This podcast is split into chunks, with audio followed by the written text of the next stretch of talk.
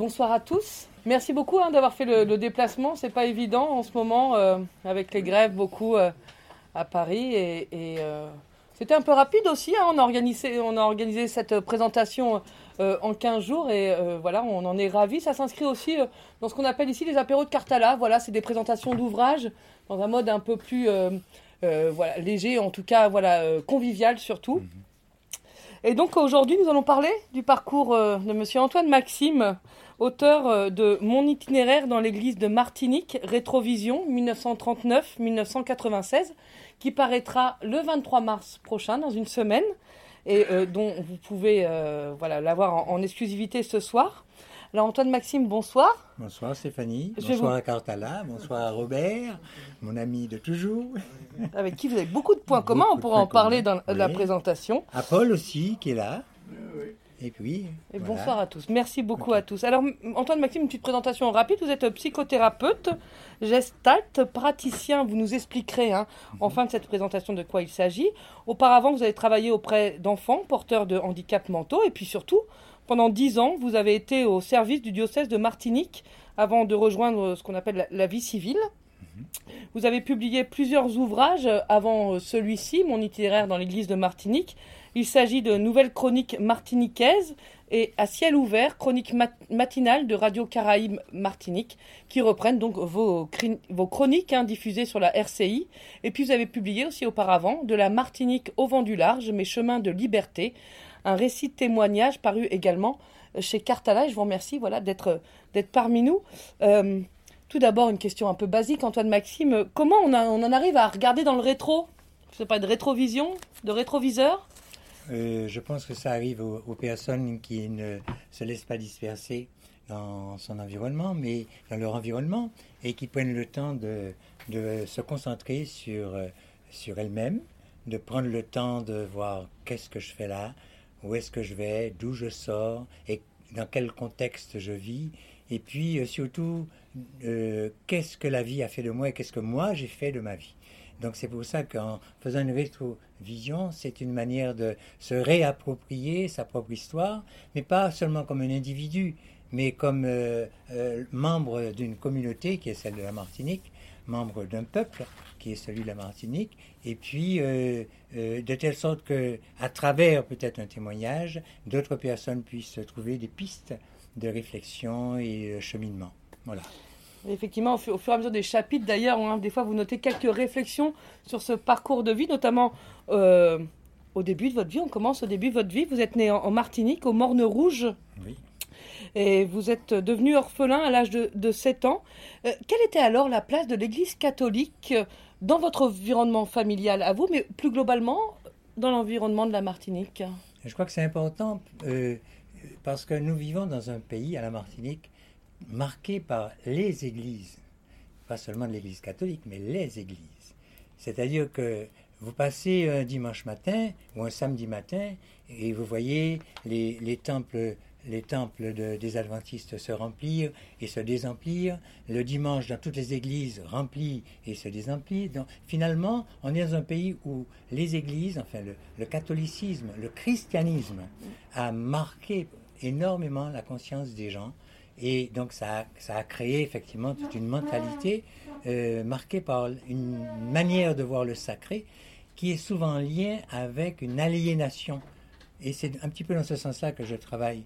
D'ailleurs, comment est-ce que depuis tout petit j'ai été forgé, j'ai été formaté par euh, euh, une église qui est l'église catholique, mais aussi les autres églises, où la dimension du sacré est devenue quelque chose d'aliénant pour moi, mais pendant toute mon enfance, mon adolescence et les années que j'ai passées dans le clergé, je ne m'en suis pas rendu compte. J'ai pris conscience au fur et à mesure, d'étape en étape, de cycle en cycle, j'ai parlé de ça tout à l'heure de la Gestalt, de cycle en cycle, prendre conscience de ce que l'on a fait de moi. Et à un moment donné, porter le projecteur sur tout ce cheminement-là pour pouvoir déconstruire des choses et puis voir avec quoi on peut construire, partir de ce que l'on a peut tirer de positif de tout ce cheminement et puis avancer avec pour créer quelque chose de nouveau. Et donc, non pas une église, surtout pas une église, nouvelle, on n'a pas besoin de ça. Mais par contre, libérer les consciences, libérer les, esprits et permettre aux gens de, voir autrement que ce que l'on a, qu'on les a forcés à voir, et dans une direction précise et fermée souvent vous racontez quand vous étiez petite, donc avant vos 7 ans, je pense que vous y allez à la messe, mais c'était moins prégnant. On a l'impression qu'après vos 7 ans, quand vous allez chez votre mère adoptive, euh, l'église est beaucoup plus prégnante. C'est-à-dire que euh, l'église catholique, quand je dis l'église, c'est l'église oui, catholique. l'église catholique. Je suis né dans un milieu très pauvre. Hein. Euh, mes parents travaillaient dans, la banane et, et, donc mon père, je ne l'ai pas connu. il est mort à deux ans et demi et ma mère, elle est morte, j'avais 7 ans. Et donc, euh, je me vois très bien dans la savane, à moitié nu, en train de rigoler, machin, avec mon frère. Très heureux d'ailleurs. Parce que c'était dans la période, on appelle ça la période d'après-guerre, en 39, 39-45, début de guerre. Et donc, il y avait une pauvreté ambiante. Et puis, euh, euh, donc, du coup, j'étais dans un milieu où finalement, j'étais plus en contact avec la nature qu'avec les gens. Mais la première fois que j'ai été marqué, frappé par, par une espèce de, de, de, société que je ne connaissais pas. C'est lorsque je suis passé euh, à côté de l'église du Mont Rouge, qui est cette espèce d'immense clocher, euh, qui ressemble d'ailleurs à tous les clochers de la Bretagne, t'as vu Hein, Paul Etc. Et donc je pense que euh, dans ce, et donc je voyais ce clocher immense en train de partir comme ça avec les nuages et me disais qu'est-ce que c'est que ça? Je voyais des, des, gens en robe noire, des blancs en robe noire, avec euh, une espèce de. Enfin, leur bréviaire, leur livre dans un presbytère retiré. Et quand on passait à côté de ces gens-là, eh les gens se signaient, ils se mettaient presque à genoux, etc. Et donc, dans ce contexte-là, j'entendais des gens parler, chanter dans une église. Euh, j'étais au cimetière, euh, euh, sans doute avec ma mère, je ne sais pas. en tout cas, je, je, revois la fosse de mon père.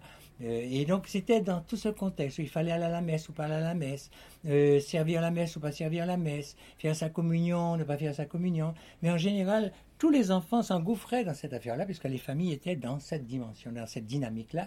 Et donc, j'ai pris du temps à comprendre ce qui se passe. Mais lorsque ma mère est morte à 7 ans et j'ai dû aller à Saint-Pierre chez mes parents adoptifs, euh, là, c'était des gens qui étaient de notre milieu.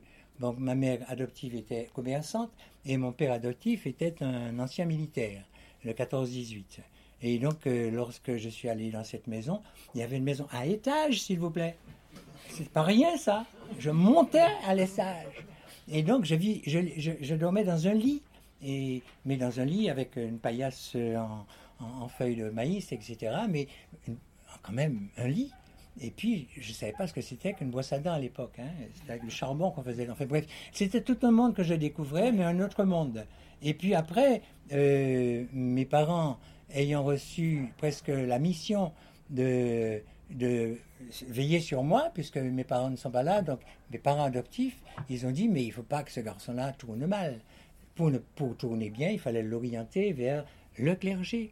Et donc très vite, j'ai appris euh, à contacter le clergé avec un fameux père de la roi qui est devenu d'ailleurs historien après, euh, et ce, ce, euh, ce prêtre m'a dit, bah, écoutez, euh, oui, il faut que tu apprennes ça. Il me donne un petit papier, un, petit, un, petit livre sur lequel il y avait toutes les réponses en latin. Ad Deum, culetificat, juventutem meam. Vous connaissez encore? Sept ans, huit ans, j'apprends trucs là, du latin par cœur pour servir à la messe. Et depuis ce jour-là, tous les matins, j'étais à la messe. Tous les dimanches, n'en parlons pas quand il y avait deux ou trois messes, j'y étais. Et donc pendant une bonne dizaine d'années, j'ai été, ils ont marqué par cet environnement, le monde du sacré, le monde des riches, de l'or partout, des évêques avec des, des, des, euh, anneaux, des bagues, la, euh, enfin, le, le, le, bâton en or. Enfin, et je portais tout ça, j'étais content de porter les plateaux en argent, tout ça, c'était formidable. Et donc je, je, voguais dans ce monde-là avec une, une aisance euh, surprenante, parce que ça n'était pas du tout mon monde. Hein. Et puis, voilà, d'année en année, euh, j'ai été orienté par, euh, vers le séminaire, puisque le père de la Roi est venu me dire une fois euh, Mon petit garçon, mon petit bonhomme, est-ce qu'on ne ferait pas un petit prêtre pour le petit Jésus? Moi, j'ai trouvé ça génial, le prêtre. Tu imagines, le prêtre, c'est un personnage. Imagine moi, petit orphelin. Ah il faut demander ça à Tante Alice. Alors, Tante Alice, c'est ma mère adoptive. Et ma mère, Tante Alice, tu imagines son fils devenir prêtre? C'était une promotion sociale, fierté. Et ouais. donc c'est comme ça que ma mère m'a orienté vers le séminaire et que je Et suis. du coup, il n'y a pas eu de discussion. Moi, voilà, c'était c'était naturel, c'était forcément euh, quelque pas- chose de je- bien. euh, voilà. Oui, j'ai pas à discuter. On me demande quelque chose. de- Je, je n'avais rien, mais qu'est-ce que je pouvais faire demain J'avais aucune idée. On me demande d'être prête, mais c'est génial ça. Allez, on y va. Et puis voilà. Alors, justement, vous dites, hein, vous rejoignez le, le séminaire, je pense que c'est vers 12 ans qu'un vous rejoignez le petit, 12 ce qu'on appelle le 12 ans, vers Le petit séminaire. ouais. Oui, oui. Euh, Est-ce qu'on peut dire que c'est aussi à ce moment-là et dans toutes ces années de séminarisme que vous avez réalisé petit à petit les discriminations qui marquent la société martiniquaise? Vous l'avez dit à l'instant, le faste que représentait le clergé. Oui. Euh, Est-ce que à ce moment-là, vous, dites, vous vous rendez compte qu'il y a quand même une sorte de classification des gens? Sur la, à la Martinique et, Oui. euh, je te dis tu ou vous euh, Comme tu veux. Non, parce que, en fait, euh, c'est vrai, arriver dans ce monde. Alors, le séminaire collège, c'est un séminaire qui a été créé par les spiritains et qui est animé par les spiritains, et tous les professeurs sont des spiritains. Spiritains, c'est la congrégation des pères du Saint-Esprit, que Robert connaît bien, et, et Paul aussi, qui est là. Paul aussi, qui est là. Paul Coulomb. Coulon, oui, tu es là. Et puis, euh, et donc, c'est.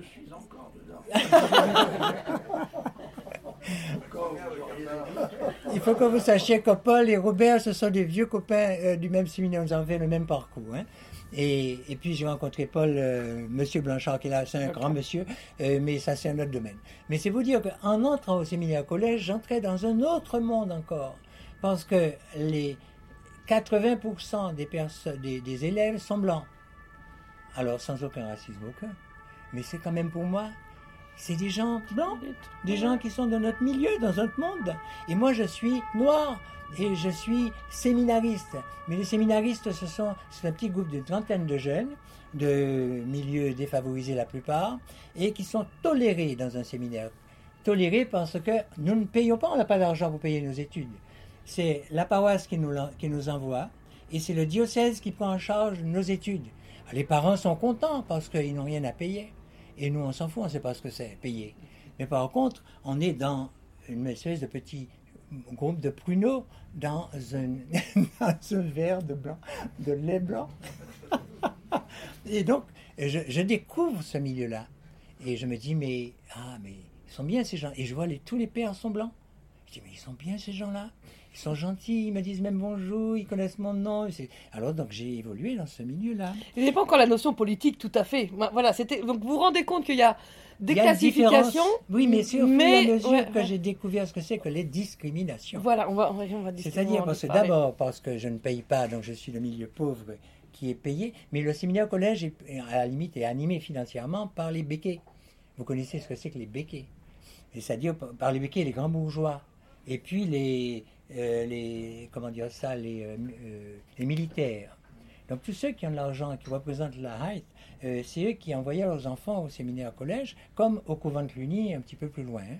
Et donc dans ce, dans ce monde-là, j'ai commencé à découvrir ce que c'est que la discrimination.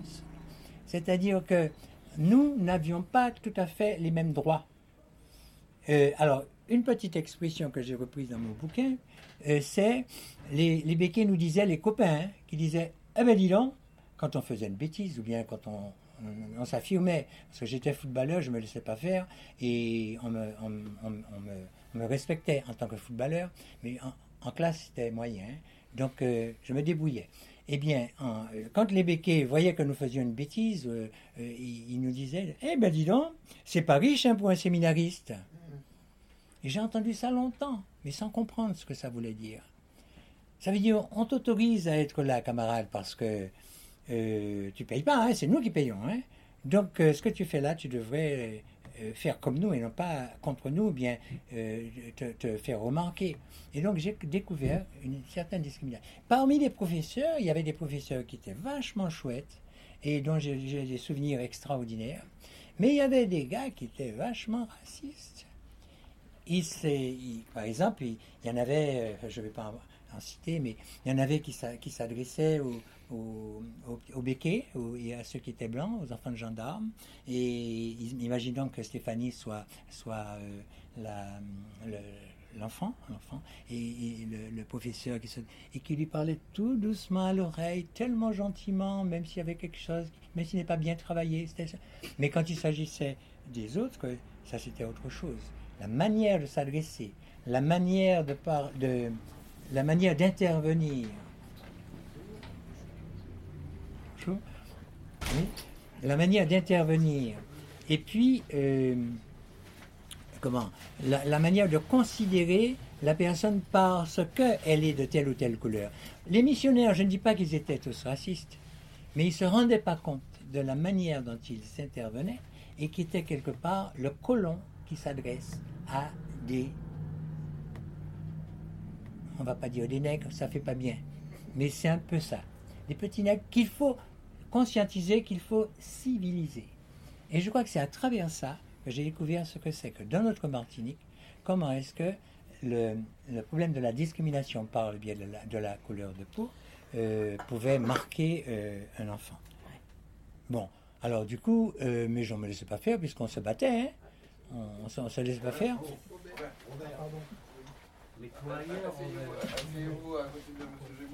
Excusez-nous. Oui, mais il n'y a pas de problème. Bonsoir. Voilà, donc c'est un peu. Donc vous ne laissez pas faire, vous dites, hein, vous ne laissez pas faire. Alors, quand, oui, quand je dis euh, on se laisse pas faire, moi je ne me laissais pas faire, on était une bande de copains qui s'affirmaient d'abord intellectuellement pour ceux qui étaient très intelligents. Moi, je n'étais pas très intelligent. Enfin, disons, je n'avais pas cette capacité de, disons, de, travailler avec de bonnes notes comme les copains. Mais je préférais faire du football et puis faire de la musique, des choses comme ça. Mais euh, il y avait quand même euh, une, affirmation de la personnalité qui n'était pas, qui était soit par le biais de l'intellectuel, soit, par le biais des activités annexes, et ou bien alors par le biais de la personnalité de l'enfant que j'étais, parce qu'on m'avait appris à être respectueux, gentil, serviable, etc. Et donc j'étais bien vu par mes professeurs, parce qu'ils disaient celui-là, il va faire un bon prêtre. Et du coup, et tous ceux qui étaient des rebelles, ils partaient. Et je me suis demandé comment je suis resté. Je ne sais pas comment, mais j'ai réussi à, rester quand même six années dans ce collège-là. Vous êtes resté six années dans le collège et puis, euh, par un hasard, suite à un ami, je pense, euh, finalement, vous allez faire votre grand séminaire à Rome. Alors, je ne sais pas si c'est une chance. Je trouve ça pas mal quand même, parce qu'en plus, il y a l'élection d'un pape à, ce moment-là. Hein. Donc, vous allez à, Rome, au Vatican, il hein, faut le dire. Euh, au, au, cœur, alors j'ai marqué l'incurie romaine, mais c'est pour ma blague, c'est au cœur de la curie romaine. Qu'est-ce que vous retenez de ce séjour romain? Alors, il faut quand même montrer comment ça s'est passé en fait. Parce que à 18 ans, je passe le bac et je le rate oui, c'est vrai en plus. C'est vrai que j'avais pas voulu, pas vous le préciser. J'avais beaucoup, beaucoup de choses en tête à ce moment-là. J'ai perdu mes parents. J'ai interdiction de regarder les filles. Si tu regardes les filles, il faut aller confesser. Interdiction de regarder ton corps. Si tu fais une, si tu prends une douche, il faut surtout pas euh, toucher à tes, tes, parties parce que tu risques de faire un péché. En fait, bref, des trucs comme ça. Dans ce contexte-là, c'est vrai que euh, à 18 ans, je suis arrivé dans un, dans, en me disant un peu vraiment pubère et innocent et tout ça. Et je passe le bac, je le rate. Je dis merde alors, je suis pas intelligent alors. Et je commence à me culpabiliser. Et puis au moment, pendant les vacances, je dis mais je vais pas repasser ça parce que si je repasse ça, je vais encore le rater parce que j'avais beaucoup de culpabilité, beaucoup de, doutes en moi, etc. Et donc je, je, je, rentre au collège et on m'appelle, on me dit mais euh, Maxime, est-ce que tu accepterais d'aller avec Serge Bellon à Rome? Et Serge Bellon, c'était le premier de la classe. Il a toujours été premier de la classe. J'ai dit, ah, mais Serge, c'était mon ami. Aller à Rome avec mon ami, ah, il n'y a pas de problème. C'était le goal et moi, j'étais l'avant-centre. Donc, on pourrait très bien continuer à faire du football. Et, du coup, j'ai dit oui. Et je me retrouve du jour au lendemain où on me dit, voilà, eh puisque tu acceptes d'aller à Rome, parce que Rome, pour moi, avec les parents, c'est quelque chose d'extraordinaire, c'est la réussite totale, quoi.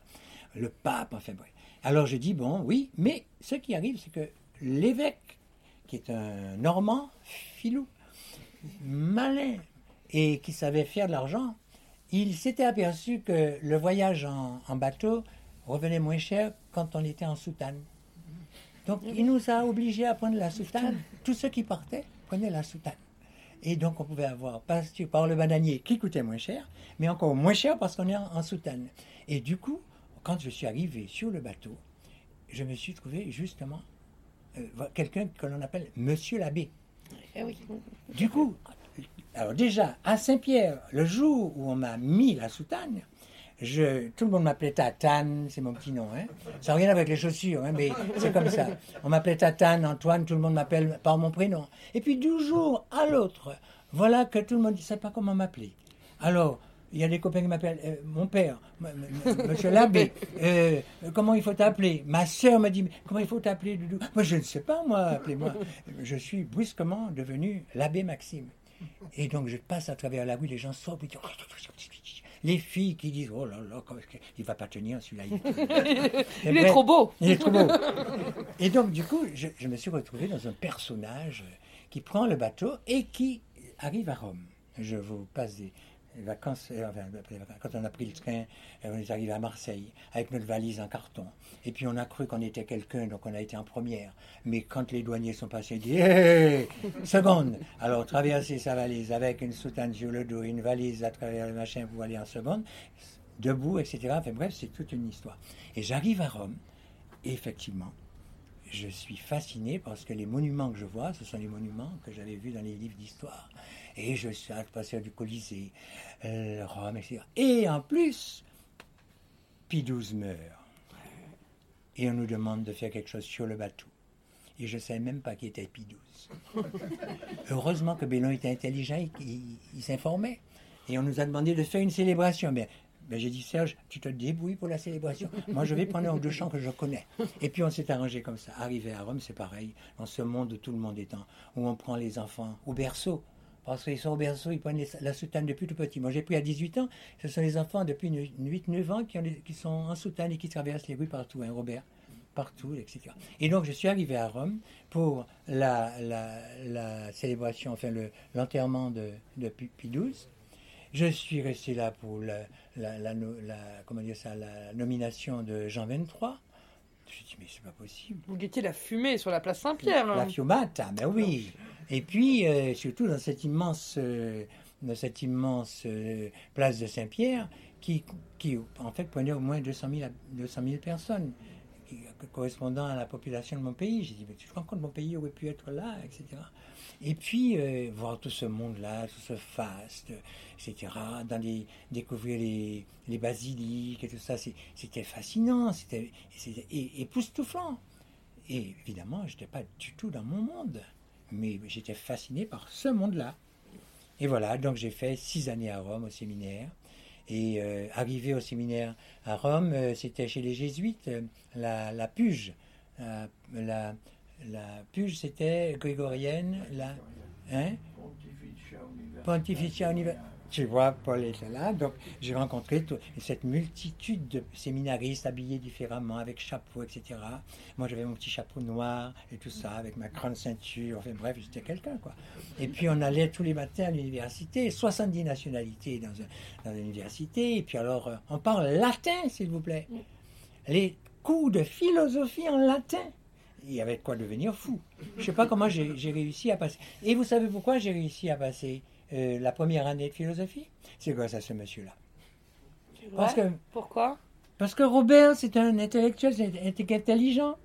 Vous étiez ensemble à Rome, non Oui Ah, c'est ça, j'ai pas compris. Ah, oui. oui. Et Robert connaissait Aristote. Il, co- enfin, il, il comprenait ce qu'Aristote disait. Mon dit qu'un comprenait rien. Je ne comprenais rien. J'ai été dans la chambre de Robert. J'ai dit, Robert, je ne comprends pas. Et Robert, qui est un homme patient, très gentil, tout ça, il m'a expliqué certaines choses pour qu'au moins je commence à comprendre déjà le latin que je lisais, le latin qu'il fallait écrire et le latin euh, à l'université. Comme ça. J'ai passé trois années de philosophie. euh, j'ai passé une licence de philosophie, je ne sais pas comment j'ai fait, mais j'ai quand même eu ma licence de philosophie thomiste.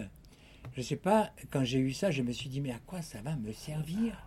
Et quand on m'a donné le papier, j'ai demandé à un copain, euh, François Fraisse, je sais pas quoi, qui me, je lui ai dit, mais François, qu'est-ce que je fous de ce papier-là? Il me dit, mais je vais vous ça à la poubelle, parce que pour moi, ça n'avait pas, de, ça n'avait pas de, de sens. Quoi. Il me dit, mais tu es fou, Antoine Demain, on va te demander ce papier-là. Il faut jamais faire ça, mets-le dans un coin. Mais et ça veut dire que j'ai fait quelque chose, j'ai appris des choses, mais je n'ai pas adhéré à tout ce que j'ai appris, donc je ne savais pas à quoi ça servait. Donc j'ai fait trois années de philosophie, plus deux années, trois années de théologie après, euh, pour, euh, avant de partir pour mon service militaire revenir. Mais, déjà, hein, je pense que c'est à Rome que l'organisation pyramidale de l'Église vous interroge. Hein, le faste aussi, vous l'avez dit. Euh, mais comme beaucoup, dont Robert Agenot, alors je comprends mieux finalement le lien, euh, je vais faire peut-être un saut dans le temps, mais 68 aussi hein, vient bousculer un peu votre rapport à l'Église et à la, théologie. Euh, mais, peut-être avant d'en parler, est-ce qu'on peut, est-ce que, vous reconnaissez que peut-être embrasser cette carrière religieuse un peu naïvement? Vous parlez beaucoup, vous le dites à un moment, j'étais naïf. Ben oui. Ouais. J'ai pris ce que l'on me donnait, puisque je n'avais pas de projet, j'ai orphelin, il ne faut pas oublier ça. Euh, un enfant qui ne sait pas ce qu'il veut, on lui dit quelque chose qui a l'air d'être valorisé, qui est valorisé dans la société, mais ben je suis entré dedans, et sans, sans me poser de questions. Et puis, parce que j'en voyais que les avantages. Mais à Rome, j'ai découvert effectivement euh, ce que l'on appelle l'Église catholique, mais sans prendre conscience que c'était un État. Pourtant, je voyais sur toutes les voitures le drapeau de Rome, le drapeau du Vatican. Donc, mais je ne me prenais pas, j'ai pas conscience que c'était un État. Et donc, je suis entré là-dedans comme faisant partie de l'Église catholique.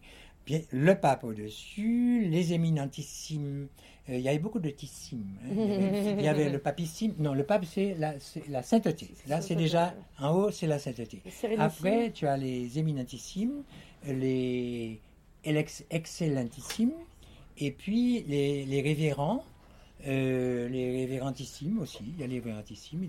Donc, autrement dit, j'ai découvert un monde où il y avait effectivement ceux qui sont au-dessus et ceux qui sont en dessous.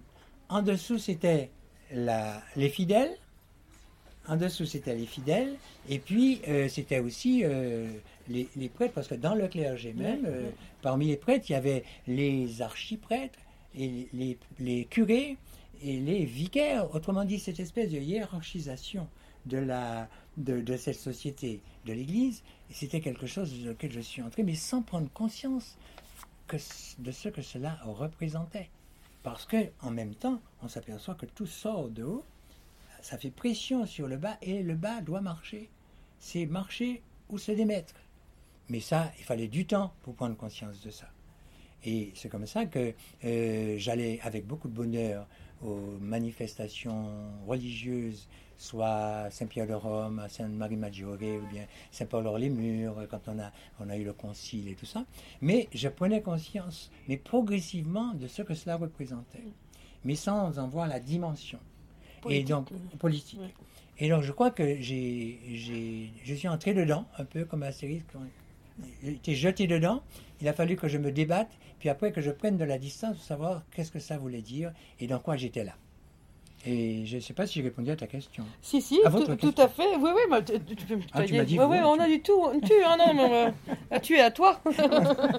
non, mais, mais, je le disais justement hein, que mes 68 avait un peu remis aussi voilà. en, question hein, votre, rapport, votre rapport euh, à la théologie, à la liturgie aussi, on, va y revenir. Oui, euh, mais aussi le Concile de Vatican II. C'est ça. Alors, je vais faire un saut dans le temps. Vous êtes ordonné prêtre en 1966 66, oui. Voilà. Et donc, du coup, finalement, euh, alors, moi, ma question avant, c'est de. Ma... Donc, vous êtes ordonné prêtre en 1966, vous retournez en Martinique et vous, faites, vous allez faire un aggiornamento de la liturgie. Moi, j'allais dire, quel, est, quels étaient les changements de Vatican II sur la liturgie et comment ça vous a inspiré aussi? Voilà. Alors, c'est sûr que quand on est arrivé à Rome, j'ai oublié de le dire, que le Concile Vatican II a été annoncé par, euh, Jean, euh, par Jean 23 euh, et donc, du coup, nous avons été. On ne savait pas ce que c'était qu'un concile. Hein. Et donc, on a été en contact avec énormément de gens qui passaient au séminaire français et qui, euh, nous faisaient des conférences, des réunions ici, des réunions là. Et on a pris conscience que l'Église avait pris, elle-même conscience qu'il y avait un tournant à faire parce que euh, l'Église est, est, coupée du monde, coupée de la vie, coupée l'Église dans son monde à lui, à elle. Et du coup, le Concile nous a poussé à à, voir la dimension de, cette espèce de séparation entre le monde et elle. Et la liturgie, c'est l'un des lieux justement où on voit cela. Parce que la liturgie, c'est vraiment un monde à part où le, curé tourne le dos à un peuple à son monde du sacré, et le, spécialiste du sacré, et la, foule qui dit Amen, Alléluia derrière, à genoux le plus possible. Et là, le concile a bousculé tout ça pour dire Mais enfin, qu'est-ce que nous sommes en train de faire là? Il faut peut-être que nous puissions avoir une parole qui soit une parole qui se comprenne. Il faut qu'il y ait un, culte, mais un culte qui parle aux gens. Il faut que ce que les gens voient, ils comprennent ce qu'ils font. Donc, quand j'ai pris conscience de ça, et je me j'ai également pris conscience en même temps euh, de, ce que euh, j'étais coupé de ma culture, parce que avant que l'on m'apprenne que j'étais enfant de Martinique, martiniquais, on m'a appris que j'étais enfant de Dieu et de l'Église. Donc il a fallu tout un cheminement. Et le Concile a bousculé une série de, de, choses auxquelles, je croyais pour nous aider à voir qu'à travers la liturgie, il y avait quelque chose à. Et moi, je me suis dit, si le Concile permet au peuple de parler, de prier dans leur langage, dans leur culture, avec leurs instruments, leur musique, etc., leur corps, eh bien, ça, c'est formidable. Il faut que moi, je puisse apporter ma contribution. Et c'est à ce moment-là que j'ai pris conscience qu'il fallait qu'on puisse créer une messe créole. Et je suis revenu en Martinique euh, pour mon service militaire en 64. Et pendant les deux années, j'ai euh, composé la première messe créole euh, avec tambour, et je pourrais en parler de cette histoire du tambour à l'église, euh, tibois, chacha, et puis le corps euh, aussi qui bouge aussi, et puis surtout que l'on puisse désacraliser tout le langage de l'église pour permettre aux gens de communiquer, de comprendre euh, ce qui se dit, ce qui se passe entre eux. Et j'ai participé beaucoup à cette euh, réforme liturgique où les hôtels ont été, euh, disons, se sont tournés vers le peuple. J'avais des copains, on a fait un long travail là-dessus. et pour que les gens puissent savoir ce qui se passe, comprendre ce qui se passe, participer et participer dans leur langage, dans leur culture. Et c'est à ce moment-là que j'ai pris conscience du rôle que nous, Martiniquais, nous devions avoir pour faire avancer les affaires dans, le, dans, une église qui restait extrêmement fermée mais bousculée par Vatican II. On verra bien comment finalement la liturgie, c'est du politique aussi. Euh, alors vous, vous, l'avez dit, hein, vous avez écrit euh, effectivement des, messes en créole, hein, les messes tam-tam, des, des chants. Tam -tam, euh, et alors, ce qui est intéressant, c'est comment cela a été accueilli par les fidèles. Je pense notamment à l'ordination du nouvel évêque de Martinique à l'époque, hein, Maurice euh, Marie-Sainte. En gros, euh, les fidèles disent bah c'est très bien, chant créole, mais bon, quelqu'un vous dit ça dégrade un peu pour la première fois qu'on a un prêtre, un évêque, pardon, martiniquais. On veut que ce soit avec le face de Rome. Bien sûr. Ah, c'est exactement ça. Quand j'ai fait la messe tam tam, vous savez, des gens de notre enfin, les gens de, ordinaires, quoi, comme nous, quoi. ils ont dit, mais qu'est-ce que ce type-là est en train de faire à notre église? Eh bien, quel recul en arrière arriver jusqu'à l'esclavage, comme ça, faire venir le tambour qui représente les, les danses des esclaves dans la, la cathédrale de Fort-de-France. Mais c'est une catastrophe, c'est un Et les gens m'ont envoyé. Des... Dommage que j'ai pas, j'ai pas gardé les lettres, mais je les ai, j'ai entendu les choses euh, très violentes vis-à-vis de nous. Mais je n'étais pas le seul à faire ça. J'étais avec un copain qui s'appelle Louis Elie, qui était un Romain fini, mais qui était un musicien. Et moi, je faisais tout ce qui était contenu, lui, il faisait l'organisation et tout ça. Et, on a été un jury, on a, on a été euh, critiqué, tout ça. Mais on a quand même résisté, on est passé à la radio, on a expliqué aux gens, on a dit pourquoi on faisait ça, on a écrit, on a fait des, des disques, il n'y avait pas de CD à l'époque, des disques et tout ça. Et donc, euh, du coup, les gens, là, j'ai pris conscience que mon propre peuple se reniait et que je prenais conscience de ce que c'est que l'aliénation dans notre pays. C'est-à-dire arriver à faire en sorte que un peuple dise euh, ce que nous avons été. Notre histoire n'a pas de valeur. Euh, ce que nous créons, euh, ça doit être soumis à ce qui vient d'ailleurs. Donc toute la réforme liturgique, c'était des chants venus de Paris, ou de France en tout cas, des chants qu'il fallait que nous prenions, que nous, que nous systématiquement que nous euh, exécutions sans changer. Et le fait de prendre le mouvement inverse, c'est-à-dire nous allons nous créer des chants en créole ou en français, mais avec nos rythmes, et, etc., ça a été une espèce de bousculade sur le plan politique, c'est-à-dire la liturgie devenait un instrument politique. C'est-à-dire prendre conscience qu'un peuple a une culture et qu'elle doit s'exprimer, y compris dans un domaine liturgique. Ça, c'est une première chose. Alors, donc, bien sûr, on a travaillé pendant des années pour essayer de faire comprendre ça aux gens. Vous savez, c'est long, ce genre de choses. C'est très long. L'aliénation, c'est quelque chose. Et après, euh, lorsqu'il s'est agi de... Alors, j'ai été nommé à un moment donné responsable de la commission liturgique. Bon, ok. Donc, il fallait faire passer un certain nombre de choses pour bouger un peu les affaires. Et puis, euh, lorsque nous avons eu le premier évêque, Monseigneur Marie-Sainte, euh, j'ai dit Monseigneur, mais je ne dis plus ça maintenant. Hein parce que j'ai dit au nouvel évêque, là, qui est en ce moment le, dominicain, il s'appelle euh, David Macaire, euh, je lui ai dit que je ne l'appellerai jamais Monseigneur parce qu'il n'est pas Monseigneur à moi. Et puis on n'est pas en Moyen Âge, on ne peut pas dire ça. Et donc euh, je l'appelle David, frère, David. Bon, il n'a pas pris parce qu'il m'a jamais adressé la parole après.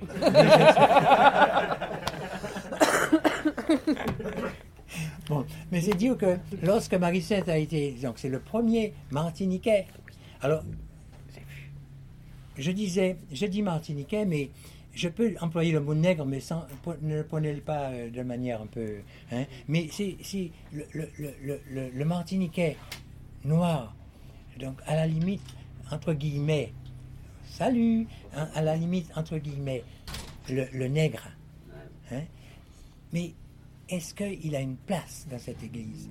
Et, à ce moment-là, je me suis rendu compte que notre évêque premier nègre martiniquais. On est fier, quand même, puisqu'on est dedans toujours. J'en suis sorti depuis, mais j'en ai dedans toujours.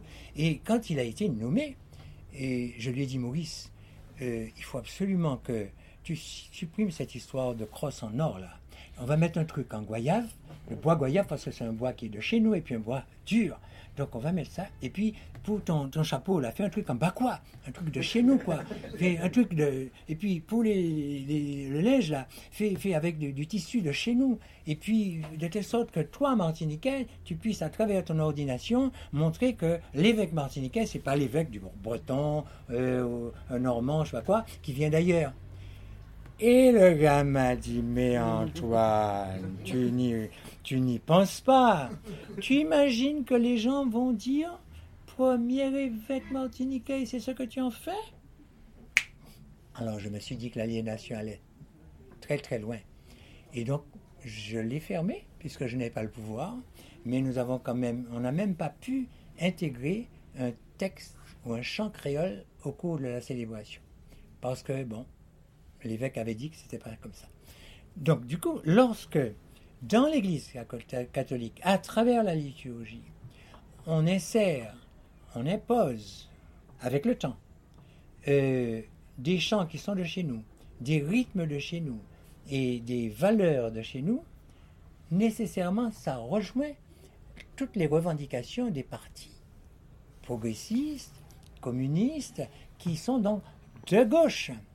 Et tous ces curés-là qui font comme ça, ce sont des curés de gauche. Donc nécessairement, tous les gens de la droite qui sont en généralement, ce sont des gens qui pratiquent, ils deviennent évidemment anti. Anti contre ces curés-là qui veulent faire la révolution dans le pays. Donc vous voyez la dimension politique des changements liturgiques. Et nous, on a continué ce combat-là parce que ça nous paraissait aller de soi. Et c'est pour ça que euh, tu parlais de, la dimension politique. J'ai vu ça à travers cette élection d'évêque où, à un moment donné, même Martiniquais arrivé à ce niveau-là euh, refuse de, dire ce qu'il est à travers un langage qui est un langage liturgique et tout ça.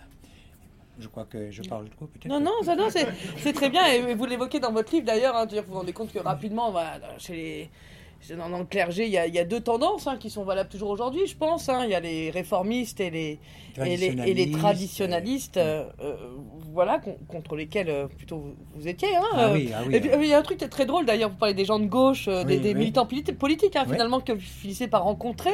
Et un militant politique de gauche dit Ah, on n'est pas du même bord. Alors ah que vous êtes plutôt du même bord que lui, finalement. Oui. c'est la rencontre avec le politique, voilà. Oui, c'est vrai. C'est vrai, parce qu'en fait, alors, il y a, y a, plusieurs. Euh, oui, tu me dis tellement de choses. oui, oui, non, non, c'était juste pour souligner ça, mais on peut, on peut, on, J'allais passer à m'intéresse parce que donc il y a votre cas personnel, mais c'est aussi vous êtes. On parlait de mai 68, on est dans le début des années 70. Voilà, c'est un mouvement de fond aussi Et vous consacrez un, chapitre hein, à la paroisse Saint-Thérèse, dans laquelle vous n'officiez pas, on est d'accord? Tout à fait. Vous êtes au Lamentin, vous hein? Oui, je suis au Lamentin. Et la paroisse Saint-Thérèse qui est euh, dans la banlieue de, Fort-de-France. Fort hein? Voilà, tout à fait. Et en quoi cette paroisse Saint-Thérèse était-elle euh, révolutionnaire au début des années 70 Oui, on peut dire ça. Et c'est là où il faut faire le lien avec la mai 68. Parce que euh, mai 68 n'a pas, pas eu le même impact qu'en France mais ça a marqué les esprits, c'est-à-dire une remise en question de la manière de concevoir la société pyramidale. Et donc l'Église est exactement un exemple. Et comment est-ce que mai 68 nous a permis de remettre en question le mode de relation entre les gens, entre les institutions, entre etc. Et donc, quand on a commencé à entrer dans cette mouvance-là, euh, euh, notre évêque, la Marie-Sainte, euh, il a commencé à organiser un certain nombre de, dans le diocèse, des, équipes. Alors, ça s'appelle le doyenné. Dans un doyen, c'est plusieurs, plusieurs paroisses avec un responsable, etc. Et on faisait des réunions de doyennés. Et dans les doyennés, nous étions, nous, à, à, nous rencontrer entre générations différentes c'est-à-dire les curés anciens, à soutane, chapeau, etc., parce que même chez nous, on portait des chapeaux noirs, et, donc euh, ces anciens qui considéraient que le, concile c'est une erreur, euh, qu'il ne fallait pas entrer dans cette direction-là, il fallait même contrer le, concile dans le mouvement de Monseigneur Lefebvre, et puis euh, il y avait tous ceux qui, au contraire, allaient plutôt dans le sens de la théologie de la libération. Et, donc, enfin, je, synthétise, hein, et, et, qui montraient qu'en fait, l'Église est loin du peuple et ça n'a rien à voir avec les gens qui prennent du fer tous les jours, qui, font tout pour essayer de vivre et qui sont coupés d'un monde qui est un monde du sacré, mais du, riche, des riches, quoi, et etc. Donc il y avait cette conscience que euh, nous devions, euh, nous, nous, prenions conscience plutôt qu'il y avait deux, il y avait deux mondes dans le, dans le clergé le monde des anciens qui voulaient tout garder comme avant, et le monde des, nouveaux dont nous faisions partie, pour faire bousculer un petit peu les choses. Et parmi les équipes qui étaient constituées, il y avait l'équipe du Lamentin à laquelle j'étais, avec euh, deux autres, euh, et, cette équipe-là, on a beaucoup travaillé au niveau de la jeunesse, euh, réunion de jeunes sur leurs problématiques, euh, échanges entre eux et découverte du pays, découverte de l'histoire du pays, parce que nous ne connaissions pas notre histoire, donc il fallait transmettre tout ça. organisation des, d'un certain nombre de choses, dont le camp de travail dont je mmh, parlais tout à l'heure. Mmh. Et l'autre équipe était à Sainte-Thérèse, et cette équipe-là est une équipe qui, qui est dans, dans le port le port de Fort-de-France. Donc euh, il y a énormément de gens qui sortent des, communes et d'ailleurs pour pouvoir s'installer, qui constituent une espèce de, disons, la population ouvrière, quoi. Et donc euh, l'évêque avait bien compris qu'il fallait que la paroisse de Sainte-Thérèse soit une paroisse où les, prêtres seraient proches de, ce monde ouvrier. Alors ça, c'est encore une, stratégie, mais enfin, peu importe, c'était comme ça qu'il concevait la mission. Et il y avait donc d'abord les pères de la mission de France euh, qui étaient venus s'installer à Sainte-Thérèse avec avec comme responsable un père spiritain. Ensuite, euh, l'évêque a créé, a, donné la responsabilité de la paroisse à un Martiniquais euh, qui, a, qui s'est entouré d'autres Martiniquais.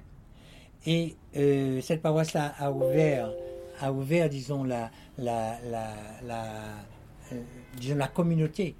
Au, au lieu de dire que c'est les curés qui mènent les paroisses, il a fallu faire des communautés où il y avait prêtres, religieuse et laïque pour mener ensemble la communauté. Et donc ça c'était nouveau. Et Sainte-Thérèse était d'avant-garde de ce côté-là. On avait refusé, à Sainte-Thérèse, ils avaient refusé par exemple de, de, faire payer les gens pour les sacrements. il n'y a aucune raison qu'on paye des messes. On ne paye pas les gens, vous voyez. Il faut que... Donc, c'est remettre en question le système lui-même. Et, du coup, euh, cette équipe-là, dans cette équipe-là, il y avait trois personnes qui travaillaient. Euh, et qui travaillait donc et qui revenait le soir à la maison, enfin au presbytère. Et de temps en temps, ils faisaient un petit enterrement, un petit baptême, une messe. Mais pour eux, ils travaillaient comme tout le monde. Et puis il y en a, un ou deux qui, qui, gardaient un peu le, système tel qu'il était, ou les messes et tout ça, mais avec un langage différent. Et cette équipe-là euh, a commencé à faire parler d'elle lorsque l'un d'entre nous, Victor Opermal, que Paul connaît bien, euh, euh, l'un d'entre nous s'est engagé dans, un, dans une réunion politique qui a eu au Monde Rouge, euh, où on parlait de l'avenir de la Martinique. Donc pas de l'indépendance encore, mais en tout cas, comment est-ce que les Martiniquais peuvent prendre en charge leurs propres affaires politiquement. Mais ce prêtre-là, Père Mal, il s'est engagé à aller, sans l'autorisation de quiconque, donc de l'évêque, aller représenter, disons, lui-même d'abord, et puis alors nous. Et ça a été très très très mal pris. Et Sainte Thérèse a commencé à devenir la paroisse révolutionnaire. Et puis on avait commencé à, euh, je ne vous parle pas du fait qu'on ait quitté la soutane depuis longtemps. Hein. On a fait sauter tout ça depuis longtemps. Hein. Et qu'on s'habillait comme tout le monde, on sortait avec tout le monde. Enfin bref. En tout cas, bref, on, faisait, euh, on avait cassé un certain nombre de codes. Et lorsque euh, Sainte Thérèse a commencé à se développer, c'était se développer autour de, de, de, l'idée de nous formons une communauté, il n'y a pas de haut et de bas, il n'y a pas un clergé qui sait et puis des, fidèles qui ne savent pas. Il y a comment on fait ensemble, comment on vit ensemble et comment est-ce qu'on peut développer une communauté ensemble. Et ça, ça n'a pas plu à beaucoup de gens parce que ça ressemblait étrangement à la politique communiste qui voudrait que, bon, euh, hein, et c'était, nous étions traités de petits poissons rouges, etc. Donc, euh, donc on a été très critiqués, et cette équipe-là en particulier, très critiquée pour plusieurs raisons d'abord cette histoire de, de, participation de Permal à cette fameuse réunion. Et ensuite, il y a eu, euh, en 1974, il y a eu un événement qui a marqué notre histoire, qui s'appelle l'événement de Chalvet, où les, euh, il y a eu deux, deux, personnes de tuées euh, par des enfin, de, monde, du monde agricole qui étaient en grève. Et puis, bon, évidemment, ils ont chargé, les gens là, ils ont chargé et puis, euh, il y a eu deux, morts. Ils ont tiré. Ils ont tiré. Et du coup, évidemment, ça, ça, ça, a mis la Martinique en, ébullition. Et, quand on a su ça, Père Mal euh, et moi, nous sommes allés dans la famille le soir, au Lorrain, pour euh, rendre visite à la famille et puis être au cœur de l'événement. Et puis, on a été voir l'évêque Marie-Sainte, notre copain, là, qui dit Écoute, Maurice, il faut que tu dises quelque chose. Tu ne peux pas rester là et puis dire qu'il faut revenir à l'ordre tu parles comme l'évêque, euh, comme l'évêque va parler comme le, préfet, mais c'est pas ton rôle puisque tu as un langage différent et il faut que tu. Alors l'évêque, il a fait une réunion entre nous, euh, on a essayé de, l'aider à comprendre dans quel sens il pouvait orienter son intervention. Bon, il a fait la moitié, mais il a fait quelque chose, il a fait un pas comme il pouvait. Et puis, euh, en tout cas en ce qui me concerne, le dimanche matin, j'ai prêché aux messes et j'ai tiré sur, j'ai Enfin, j'ai dit ce qu'il fallait dire. Qu'on ne peut pas être du côté de ceux qui tirent pour tuer. Et on ne peut pas être du côté de ceux qui ne supportent pas que les gens disent on veut un minimum de salaire. On ne peut pas être du côté de ceux qui, qui, ne, qui, qui, revendiquent euh, quelque chose de tellement naturel, normal, et puis qu'on puisse dire que Dieu aime les hommes, que continue. Donc j'ai, euh, nous étions l'équipe, hein, pas seulement moi, mais Sainte Thérèse et nous-mêmes, nous avons nous avons dans nos interventions euh, euh comment dire ça, dénoncé le système dans lequel nous étions, dénoncé l'injustice sociale dans laquelle nous étions et dénoncé le, silence de notre Église. Nous nous n'étions pas de cette, nous, nous, voulions parler et on a parlé. Évidemment, pendant la messe, il y a certain nombre de gens qui, sont partis euh, parce qu'ils n'étaient pas d'accord en maugréant et tout ça. Donc c'est pour dire que dans Sainte Thérèse représentait l'une des paroisses euh, qui prenait position et qui allait dans le sens de ce que l'Église voulait euh, avec son ouverture au monde, mais ce que la théologie de, la libération commençait à développer chez nous et autour de nous pour montrer que euh, l'Église des riches, là, c'est pas celle de Jésus-Christ. Effectivement, alors je pense qu'on a bien compris votre cheminement. Alors, je, vais arriver à une fin brutale, je sais pas, hein, peut-être. Hein. Euh, finalement, en 1976, c'est bien ça? Oui. Vous quittez le clergé Ah oui. Et vous n'êtes pas le seul, hein, puisque vous dites une dizaine de prêtres martiniquais euh, ont fond de même, oui, jusque dans les années 80. Alors euh, j'imagine que c'est ce que j'avais j'avais écrit. J'imagine que c'est une décision intime et personnelle, mais est-ce que ce que vous venez de dire finalement, on sent aussi le cheminement politique qui a été fait entre deux? Alors euh, euh, finalement, est-ce qu'il y a eu un élément déclencheur? Est-ce que c'est une décision intime et personnelle ou c'est plus une décision politique? Ben, c'est les deux.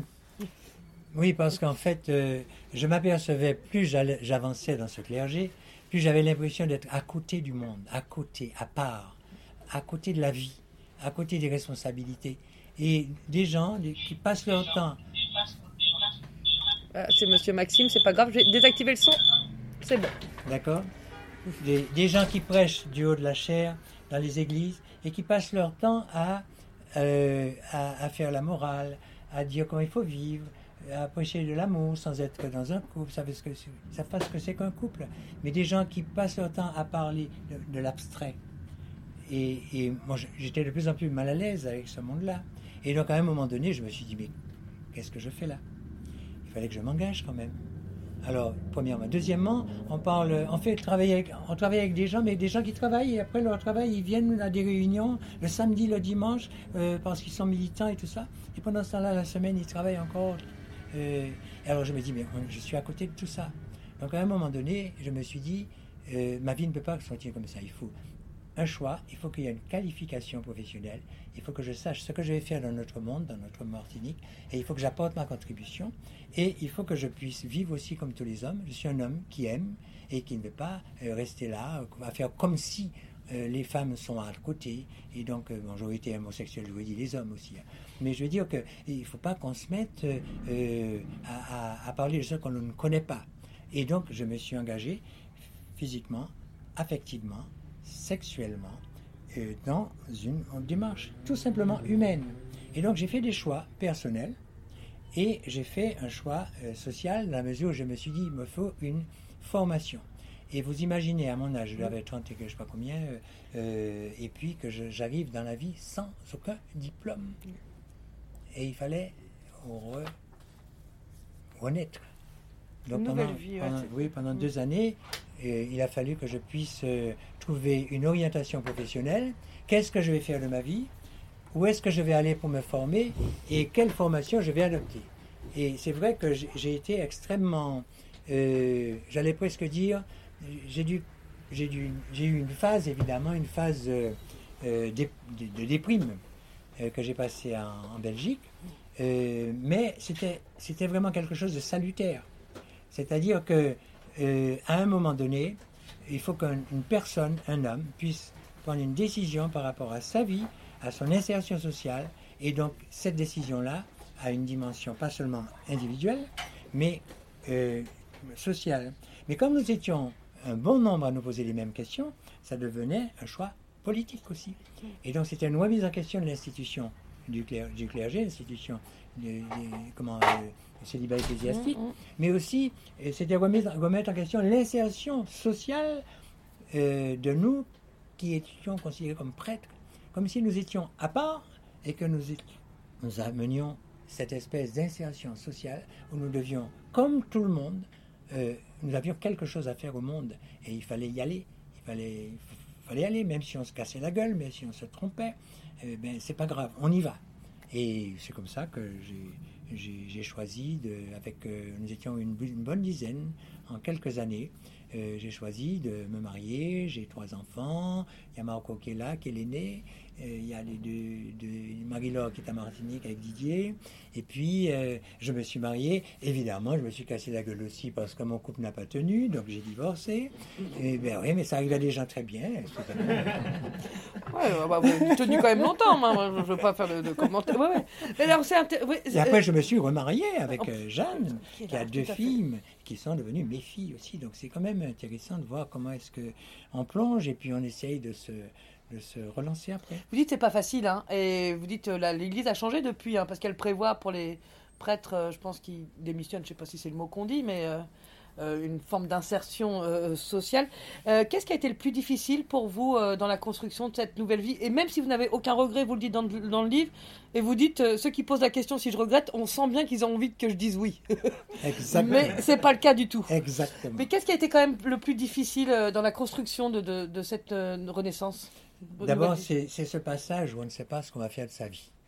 Quand on a 34, 32 ou 33 ans et qu'on ne sait pas ce qu'on va faire de sa vie. Je n'ai pas le bac, hein. Pas oublier ça. Et donc, quand, quand en 74, je suis à, Pa- en 74, je suis à Paris et je me dis, mais qu'est-ce que tu vas faire, Maxime? Mais oui, je me parle à moi-même. j'ai fait une année en Belgique, mais parce que j'avais commencé à travailler dans un organisme qui s'appelle le CEDIF, qui s'occu- qui s'oc- s'occupait de la conscientisation de l'information euh, des, familles, mais je n'avais pas de diplôme. Donc, arrivé à, à Paris sans diplôme, euh, avec euh, bien sûr des savoirs et savoir-faire. Euh, je me suis dit, mais qu'est-ce que. Alors j'ai été chez Fernand Nathan un jour, à Paris, à Ivry, et puis j'ai dit, je veux travailler. Et on m'a dit, mais qu'est-ce que vous voulez faire? J'ai dit, n'importe quoi. M'a dit, oui, mais vous avez, vous avez votre certificat d'études J'ai dit, non. Mais pas alors, eh vous allez mettre des, des, vous allez mettre des, vous, avez, vous allez mettre des, des, livres dans des boîtes. Alors du coup, je me suis mis à mettre des, livres dans des boîtes pendant un mois. Et j'en suis sorti avec les mains évidemment sclérosées comme ça, parce que je n'avais pas l'habitude, j'avais l'habitude d'écriture, mais pas de... de... Et j'ai travaillé pour la première fois de ma vie dans une, dans une usine pour mettre des bouquins dans des boîtes. Et à partir de là, j'ai eu mon, ma carte de sécurité sociale. Et à partir de ce moment-là, je me dis, tiens, je dois être à peu près comme tout le monde. Et donc, il faut que je cherche quelque chose à faire. Et puis, pendant une année, euh, j'ai rencontré un copain, un jour, j'ai rencontré un copain et qui me disait, qui était à Rome comme moi-même, et je lui dis, mais écoute, le levier, qu'est-ce que tu fous là? Il me dit, et toi, Maxime, qu'est-ce que tu fous là? Je dis, moi, je cherche du travail, et toi? Il me dit, moi, je travaille à côté, là, à la librairie euh, La Procure. Je suis directeur, tu es directeur, mais je cherche du boulot. Il me dit, mais viens lundi. Et lundi, j'étais à La Procure. Donc ça veut dire que j'ai une chance inouïe de trouver quelqu'un qui m'a aidé à entrer dans un, dans un boulot. J'ai travaillé pendant une année comme salarié et à ce moment-là, j'ai passé un concours pour devenir assistant de service social. J'ai passé trois années à l'école normale sociale de Paris, boulevard de Charonne. Et puis, euh, une fois euh, mon diplôme en main, j'ai dit, hop, je retourne chez moi. Je n'ai rien à faire à Paris. Et, et entre-temps, j'avais ma famille, j'avais déjà deux garçons.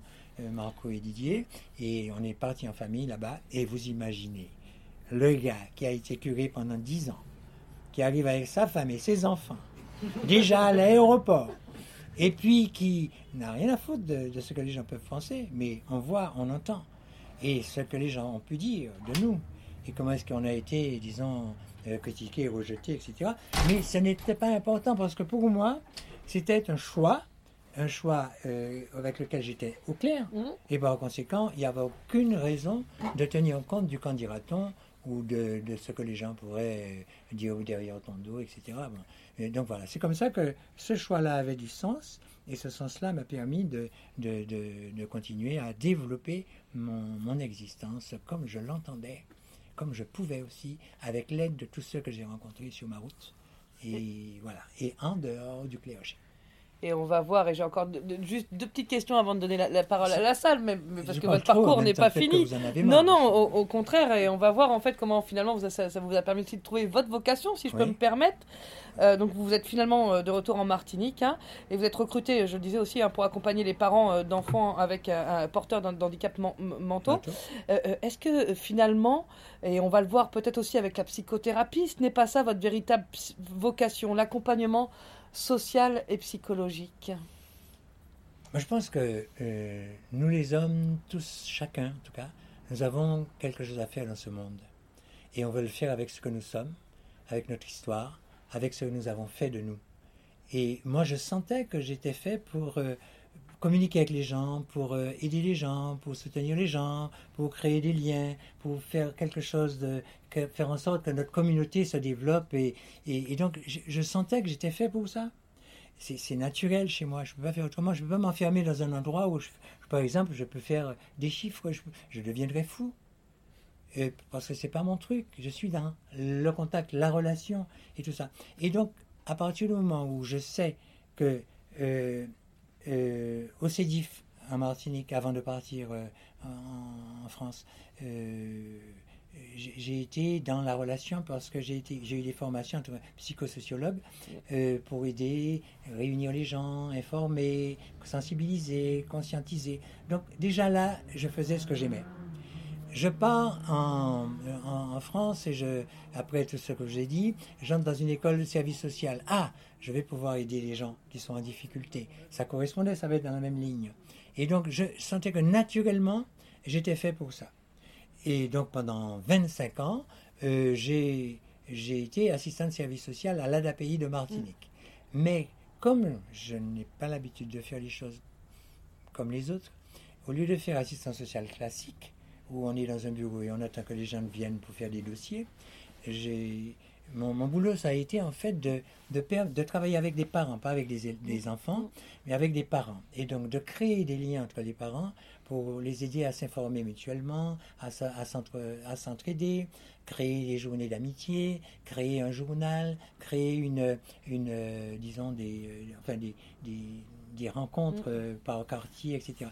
Et j'ai fait ça pendant un certain nombre d'années et j'ai trouvé ça intéressant parce que c'était permettre à des gens qui prennent du fer, comme on dit chez nous, donc qui prennent, qui sont en grande difficulté, qui, qui, avec un ou des enfants handicapés, dans une société qui ne les reconnaît pas et ou qui les exclut d'une manière ou d'une autre, où ils se sentent exclus, eh bien, euh, permettre à ces gens-là de se réunir par quartier, permettre au CCAS de prendre en compte ce qu'ils sont en train de vivre, permettre aux, associations de, de s'entraider pour pouvoir euh, amener peut-être un certain nombre de projets, j'ai trouvé ça intéressant et je me suis donné à fond. Donc, je n'étais pas du tout un assistant social d'ailleurs un bureau. Hein. J'étais plutôt dans les relations, dans les groupes et tout ça. Et j'ai été très, très, très heureux de faire ce travail-là. Et je me suis formé par une série de stages. Et puis, euh, en intervenant aussi au niveau des médias, parce que chez nous, les médias, nous sommes un petit pays, tout se sait. Et les médias ont un rôle important. Donc, il fallait passer par les médias pour sensibiliser, informer les familles, la société en général, sur la situation des familles qui sont qui ont des enfants porteurs de handicap, et puis euh, faire en sorte que nous nous sentions tous responsables de, quelque chose qui, était, qui était quand même assez lourd à porter.